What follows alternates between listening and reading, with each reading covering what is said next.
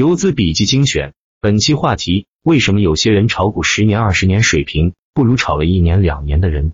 曾经见过一个短线高手，三十万资金做到六百多万。他告诉我，所有出现连续三个涨停的股票，除了一次涨停，剩下的他一个不拉的都参与过。重点是他只参与三个涨停的个股，其他的个股从来不参与。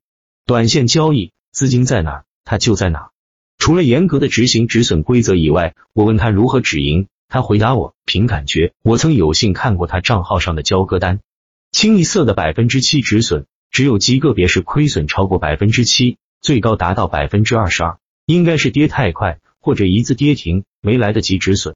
但止盈记录上最多的有百分之七十，最少的只有百分之二，确实没有规律，应该是凭感觉。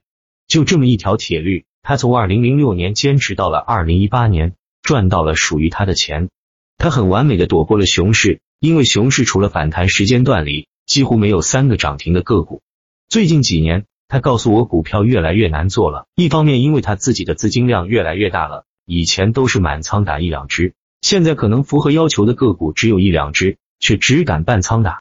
另一方面，市场的风向标也慢慢在变化。题材股的炒作一定会有，但很多短期资金也开始慢慢拥抱价值了，所以总体的收益率比起以前要下降了不少，但是风险性也同步降低了。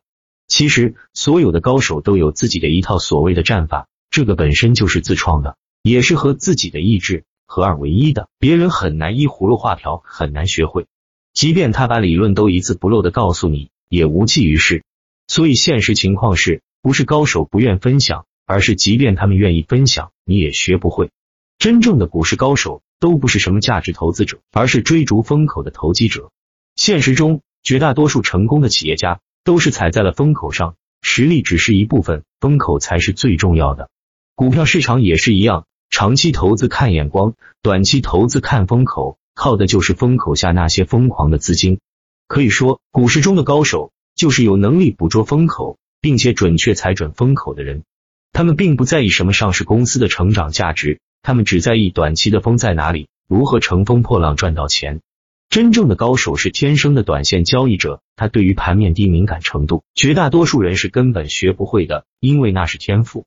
股票交易也是一门艺术，不可否认的是，艺术需要天分，并不是每个人通过勤学苦练都能成为艺术家的。绝大多数人需要接受平庸，找到自己的出路。能登上世界舞台的人寥寥无几，但在小剧场里演出的门槛就要低很多。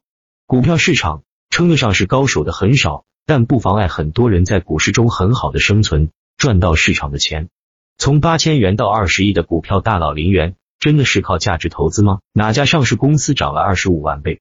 从三万元到一度掌管数百亿的投资大佬徐翔，真的是靠价值投资吗？涨停敢死队才是他们的操作手法。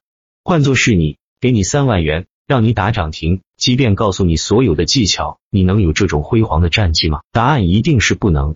原因有两条：一、技术不精，没天赋；二、时代变了，没风口。两位大佬最终都没有不断依靠自己的实力去交易市场继续驰骋，而是纷纷管理起了私募基金。原因就是风口变化了。那么多的大佬做基金投资，即便是私募基金，数据几乎也都是公开的。结果出现了一大批高业绩回报的基金，但就是没有可以真正业内封神的基金，很难再有几万元变成几个亿的故事了。